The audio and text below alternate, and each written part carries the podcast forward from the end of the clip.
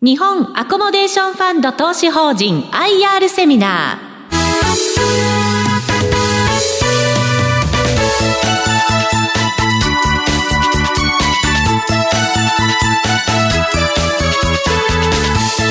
ー。この番組は証券コード3226日本アコモデーションファンド投資法人の IR 活動の一環としてお送りします。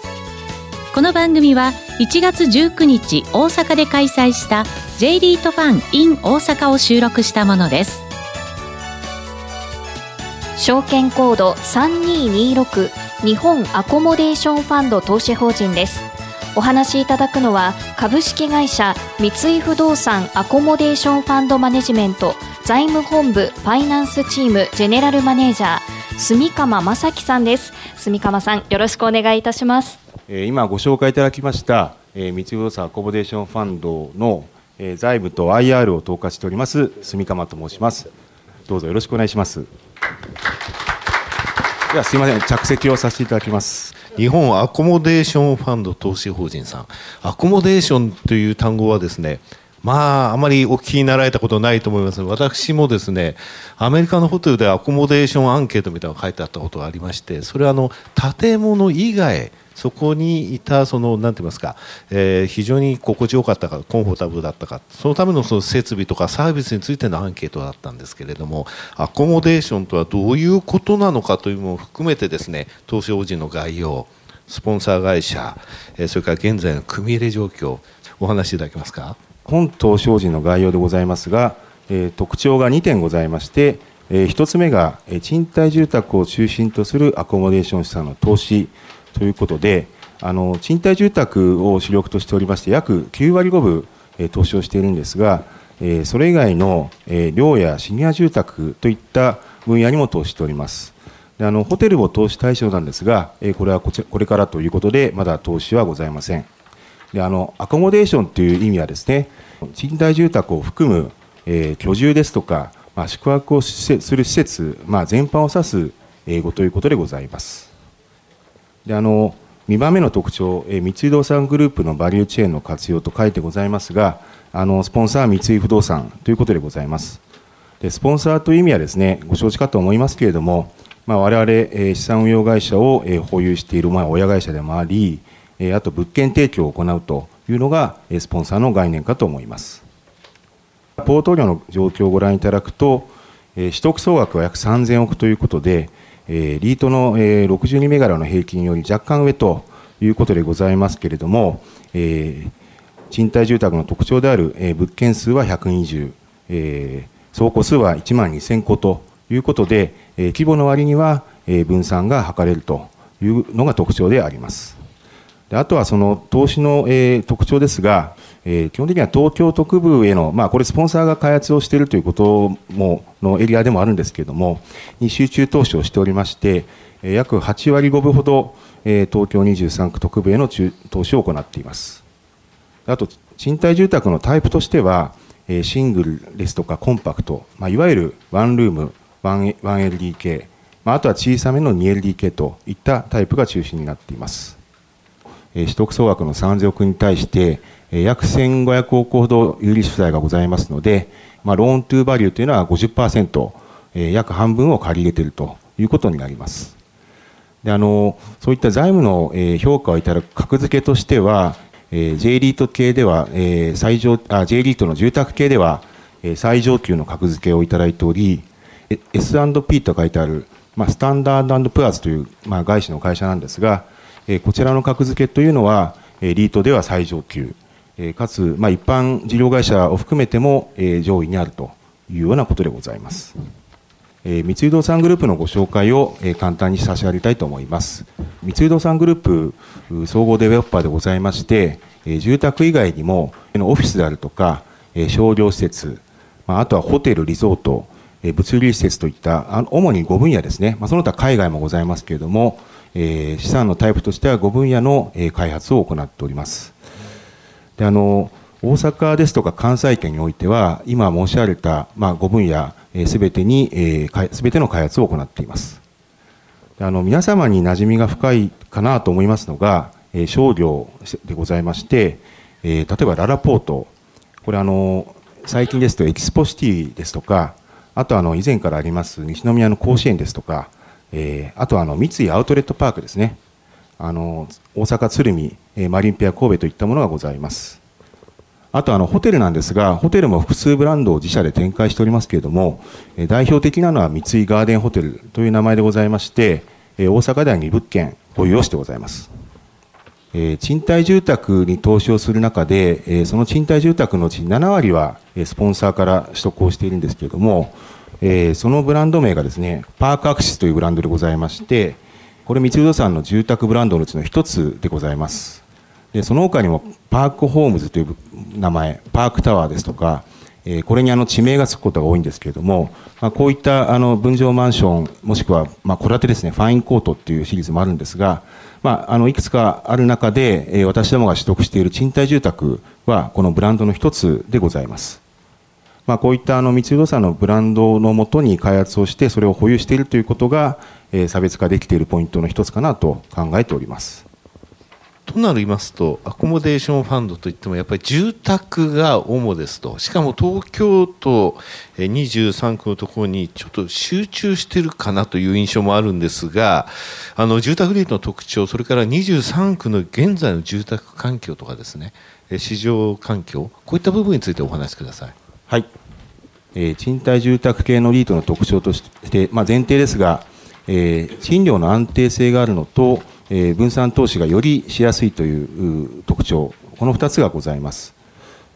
えー、住宅賃料は、えー、景気の変動を受けにくいということでこれはあのデータをご覧いただくと分かりやすいかと思いますがこれ東京圏の2005年から現在までの推移でございまして東京圏というのは東京、千葉、神奈川、埼玉という意味なんですけれども、まあ、一目瞭然でございますが賃貸住宅の賃料というのは安定しているということがお分かりいただけるかと思います。え東京特部というお話になりますけれども、え賃貸住宅の需給がとても良いことを表す、資料でございます。えこれ、需要たる、まあ、人口流入ですね、社会増、えこれが、まあ、行為安定していることを示しておりまして、え直近ですと大体年間6万人ほど、え流入をしているという状況でございます。これはあの東京に限らず、大都市では同じような状況でございまして、ここ大阪では年間1万人程度が社会増、人口流入しているということでございます。一方、供給の賃貸マンションの供給戸数ですね、を表したものなんですが、あの直近ですと、え東京圏におきましては2万5000戸程度ということで、えリーマンショックの前ぐらいは4万戸ぐらいの供給があったんですが、現状は人口流入が続くにもかかわらず、え供給は増加しないというような状況になっています。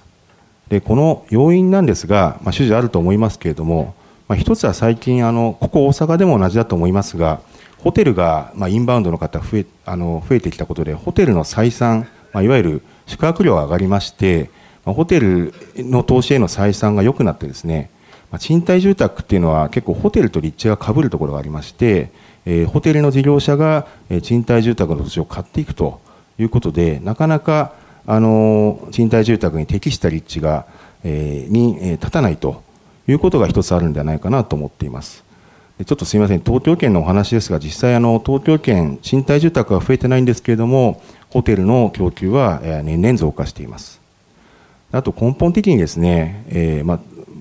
ま、2020年のオリンピックを控えまして、えー、建築費、え上がって一旦少し下げるかなと思ったらまた上がってきましてですね、ま建築費の高止まりというのもあるので、まなかなかあいい土地もない中で、え建築費も高いので、え事業にも踏み切れてないのかなという、まあ、想像もありますがそんな状況かと思っています今後についてなんですけれども、えこれはの人口世帯数の推移予測ということで2010年にピークをつけましてもう減少に転じているという状況なんですが東京特部につきましては、2030年まで増加が続く、まあ、現状よりも今、2030年増えるという予測になっております。でちなみに大阪なんですが、まあ、大阪は全体としては減少するという実は予想予測が国から出されているんですけれどもあの都心9区っていう言い方をするんですかね都心部についてはあの同じような傾向を示すということがありましてこれはあの東京大阪のような大都市圏では都心部への流入が続くというのはえー、共通項かなと思います。まあ、そういったあの環境が良いという話を差し上げたんですけれど、実際の私どもの物件の新規制約した時の賃料が前に比べて上がったか下がったかというような資料でございます。ちょっと分かりにくいところありあるかもしれませんが、上昇幅をパーセントで表したものでございまして、東京の中でも都心3区と呼ばれる中心部ですね、中心部がもう見ていただくと常に高い状況、あの伸び率高い状況になっておりまして、直近7.5%でございます。で当法人の平均賃料15万円でございますので、約1万2000円ぐらい上がっていると上げられているというような状況でございます。で下の間取りをご覧いただくと、えー、これはあの、えーと、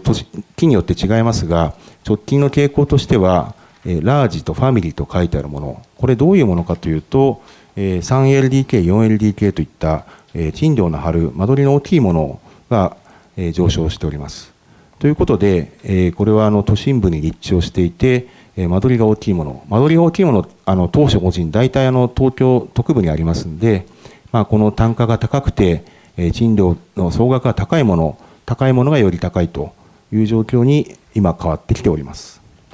あの入居者の私どもの傾向をお示ししたものなんですが、え先ほど申し上げました、え賃料は平均15万円、えということで、まあ、若干あの大阪に限らず東京でもやや高いゾーンに、えあるんですけれども、えその中で、えこの入居者の傾向を、え賃料価格帯別に、え表現したものになります。でこのあの平均以上、平均が15万ということは15万円から20万円と20万以上、この右の2つのカテゴリーご覧いただくと、え入居者の人数というのは、え2人以上の住まいが、え半分以上ということになっています。これはあの契約した方の年収を示しておりますので、え実際あのこの2人以上の方の、えー、奥様とかですね、えー、共働きの場合というのはさらに世帯年収は高いということになるかと思います。あの最近あのパーカップルっていう言葉がありまして、まあ、あの夫婦ともに結構稼ぐ方ということなんですけれども、まあ、あの私どもの住宅には一定数そういった方がお住まいになっているのかなと思っておりますであのよく聞かれるのはじゃあこういった方ってなぜ分譲を買わないんですかというご質問いただくんですけれどもあの都心部のマンションというのは非常にあの分譲価格高くなっておりまして、えー、まあ、あの買える方もいらっしゃると思うんですけれども、まああのまあ、そのいわゆる値段の水準感からすると高くて、まあ、今は買わないと。もしで例えばそういった高い場合にですね、えー、郊外をの、まあ、安いところを買おうということも当然まあ自然もありますし、あのいう傾向もかつてあったと思うんですけれども、まあ、現在はどちらかというと利便性重視あの共働きで忙しいので、まあ、あの立地のいいところ賃貸住宅に住み続けているという方が結構いらっしゃるんじゃないかなと思っております。はい、次が、えー、その共働きの推移簡単にご説明しますと、えー、左が全国の、えー、共働きの世帯と専業主婦世帯の推移でございますが、えーバブルの崩壊直後にですね、えー、数が逆転して共働き世帯が増えまして、まあ、最近このここ数年ですね、まあ、安倍政権になった頃から、まあ、女性活躍というのもあったのか、えー、加速をしまして、えー、共働き世帯が2、え、専業主婦世帯が1というような状況になっており、えー、この傾向はなんなんとなく今後も続いていくのかなと思っておりまして、まあ、私どもの主に平均以上の広さの住戸についてはこういった方が一定数入居される流れにあるのではないかなと考えています。ということで、えー、こういったあの都心部への人口流入も、えー、あり、えー、中期的にも続く見通し、かつこういった共働きの方、えー、すなわちあの世帯収入が高い方がいらっしゃるので、えー、こういった我々のような高立地の、えー、比較的、コンパクト以上の間取りの物件については賃料増加が続き、まあ、配当が、増えていくんではないかと考えております。内部成長の部分まで最後お話になりましたけれどもこういったところで別にその、えー、需給のところのミスマッチはないということなんですね。さてそうは言いながらというところなんですが物件が一つの地域に集中してませんかと。東京のエリアに集中しているということはこれ災害？地震？というものがあった時にどうなってしまうんですかっていう心配やっぱあると思うんですね。こちらについてお話しいただけますか？はい。あの120物件1万2000戸と言いながらえー、先ほど申し上げた85%東京23区にあるということで、まあ、災害リスクが高いのではないかということなんですけれども、まあ、あの結論を申し上げますと、えー、想定まあ可能な、まあ、最大限の被害を確認しているんですけれども、まあ、あの致命的なことは、まあ、致命的というとまあ相当なレベルになりますが、まあ、あのそこまでダメージはないんじゃないかなというように、えー、各災害については考えています。であの最も心配なのは、まあ、地震かと思いますが、まあ、耐震性能を具備した、えーまあ、新耐震基準を満たす建物を持っておりまして、えー、身体基準というのは、えー、震度7程度の震災が発生しても倒壊しないということでして、えー、東日本大震災時の新耐震建物の被害ということで、えー、半数以上が被害なし、えー、ないし、えー、そのほとんどが警備ということでございました。まあ、一部消波というのもありましたけれども、これはあの修繕すれば使えるレベルということかと思います。あとあの去年ちょっと話題になりましたですね、免震構造というのは、まあ、新耐震基準の建物であるんですけれども、免震というのは一つのあの建物の作り方でございますが、そういった建物は持っておりませんので、まあ、効果、不効果、まあ、これらについては影響がなかったということになっております。ただ、あの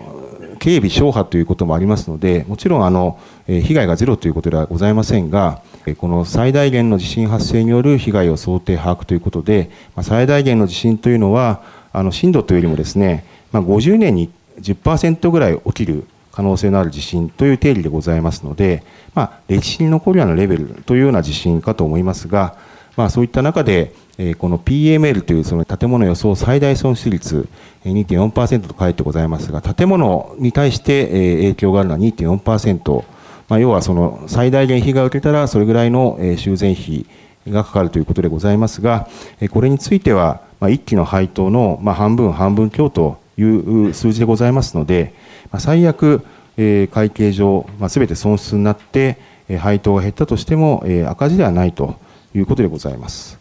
まあ、これがもし起きた場合ですね、最悪の場合は想定しています。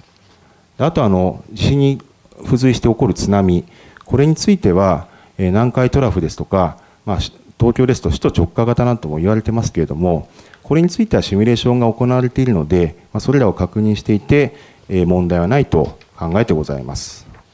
まあ、とは液状化ですね。液状化というのはま敷地ですとか、ま周辺道路に起きるものでございまして、えこれはあの建物自体は、え杭を打って先ほど申し上げたように地盤におりますので、え傾くなどはないと思いますが、え居住者様にはちょっとご不便をおかけする可能性はあると思います。で最後に台風大雨ですね。えー、昨年いろいろ災害ございましたけれども、まあ、こちらについては、えー、保険で大部分カバーされているということでございます。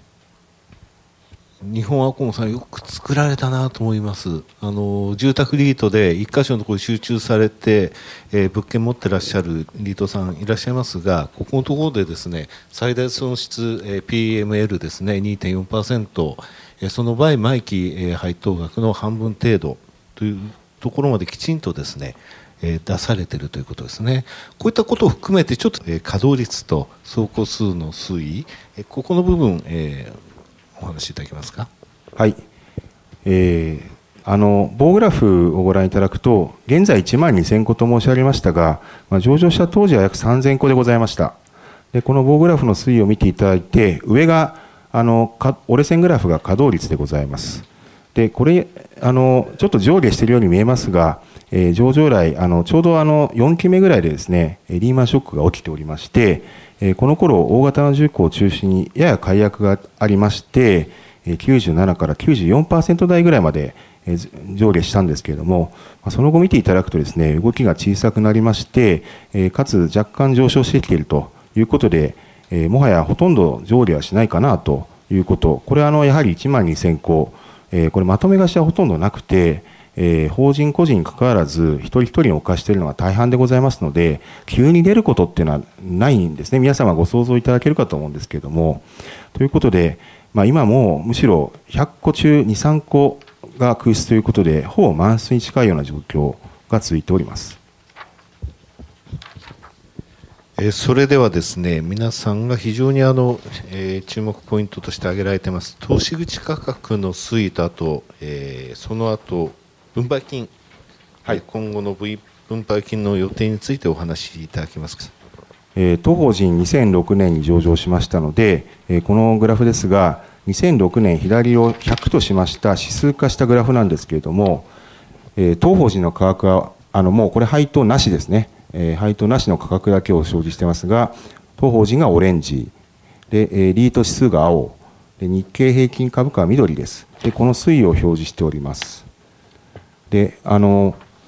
リーマンショック前のそのファンドバブルと言われた2007年、この頃あの不動産株もリート全体も非常に上がりまして、えー、上場来高値をつけていたんですけれども、それからあのリーマンショック後の2009年ですね、まあ、ちょうどどん底の時期ですね、え、この時にはま3分の1まで落ちたというのは事実でございます。ただ今はですね、え、その2007年の最高値を超えまして、え、昨年の12月、え、56万円という上場来高値をつけて、え、昨日の、え、終値が55万3000円ということで、え、この上場来ですね、え、価格の指数でいうと、え、8割ほど、え、上昇しています。で同期間の日経平均は約3割、この小さい数字ですが、えー、リート指数全体は10%程度でございますので、えー、こういった意味であの当法人の、えー、価格の、えー、上昇というのがお分かりいただけるかなと思います。でただちょっと、まあ、弱点がですね、あの私どもの予想分配金利回りでございまして、先ほどのリートの利回りは高い4.2%と申しましたが、えー、予想分配金利回りは今、えー、3.5%でございます。あの、昨年の末の価格でいうと3.5、えー、昨日の終値でいうと3.4になってしまうんですけれども、まあ、正直あの、皆様からお叱りを受けることもあります。であのこれまでもですね平均的には利回りが低く、えー、推移をして、えー、投資を躊躇される方が多かったかなと思っております。まあ、ただしですね、まあ、持続的なこう分配金、このあの棒グラフが分配金の各期の成長、これ、あの最初が11月 ,11 月11月月間の決算なので、ちょっとこれは割愛しますが、伸びてきていますので、えー、投資口価格はその結果、まあ、先ほど申し上げたように上昇してきたということで、まあ、投資口価格を分配金で割ると利回りでございますので、まあ、その結果ということでございますので、まあ、結果、投資主の方には、えー、これまで報いることができたのかなと、えー、考えております。であの詳細説明すると右下の表でございますが、これあの、まず投資期間というところございますが、過去の検証ですけれども、3年、5年、10年とありまして、これはあの3年前、5年前、10年前に買っていただいたという過程でございます。で、この分配金の成長率というところがありまして、これはあの、えー、各期ですね、あのいずれの期間でも、えー、3年前に買えば年率6.4%分配金が増えた、10年であれば年率2.7%増えたということで、いずれの投資期間でも分配金はこのように増えていったということですね。はい。で、その下の、その隣ですね、受け取り分配金の合計というのは、えー、この期間中に受け取った分配金を、えー、投資価格に対したパーセントで表しておりますので、例えば10年ですと65%ということですから、100万円とすれば65万円分、えー、配当を受け取った、まあ、いわゆるインカムゲインというところでございます。値上がり益は先ほどあの価格が上がっているとご説明したところで、えー、10年前に投資していれば104%でございますので、同じく10年前に100万円を投資すれば204万円になっていて、もし売却をすれば104万円がキャピタルゲインになるということでございます。ちょっと説明長くなりましたが、まあ、インカムゲインとキャピタルゲイン、これらを足しまして、えー、投資期間で割りますと、年あたりどれぐらいの収益があったかということを過去の成績を示しておりますが、まあ、いずれも10%以上、えー、出ておりまして、えー、この途中で得られた、まあ、配当などを投資すると、まあ、さらに収益が、まあ、得られたということかと思います。ですので、まあ、確かにあの利回り低いんですけれども、まあ、将来の保証はできませんが、今までは、えー、投資をしていただくと、えー、良い結果が得られたということが、えー、お示し、お伝えしたいことでございます。え分配金に分配金がちゃんと増えていてですね、で投資口価格が上昇しているわけですから今現在のこの状態の、えー、予想分配金利回りでこれ低いって言われてもそれはあの市場がきちんと評価してくれて、えー、その投資口価格のあるということです。これであの分配金が落ちてればまた別ですけれどもねそういうお話ではないのでそんなにあの恐縮される話じゃないと思いますよ私は。はい。ありがとうございます。本日のまとめが出ております。これは今日覚えて帰っていただきたいことなんだと思うんですが成長戦略ですね。簡単で結構ですのでこれからの成長戦略の部分ちょっと12分でお話しいただけますか？はい。あの本日のまとめということでエリートの特徴賃貸住宅系の特徴本登場での特徴ということでいずれも先ほどお話した内容と重複するところでございますが、え申し上げたように賃貸住宅系は賃料変動少ないよねというところが売りでもあったんですけれども、まあ、若干弱みでもあったところが、え最近は、え近年はあの真ん中の1つ目ですけれども、え近年は都心部中心にえ賃料の成長もできていると成長銘柄でもあるということでございます。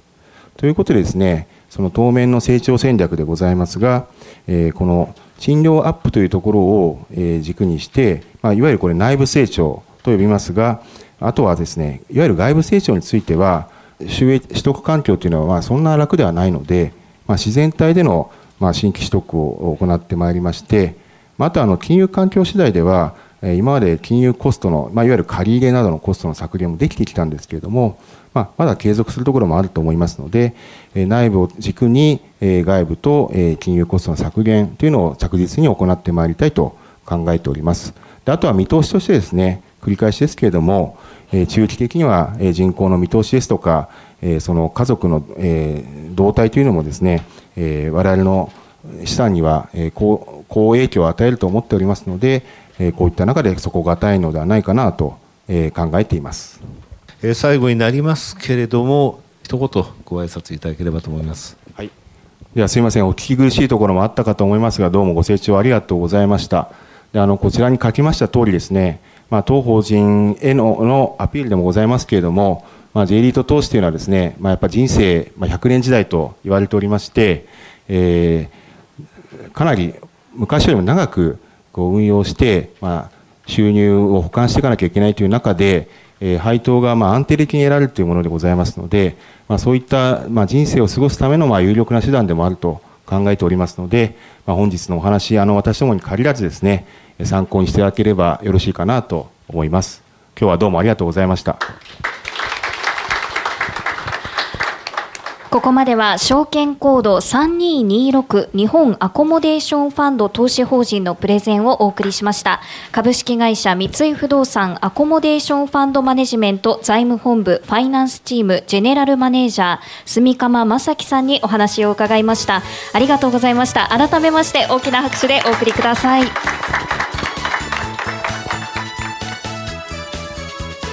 日本アコモデーションファンド投資法人 IR セミナー。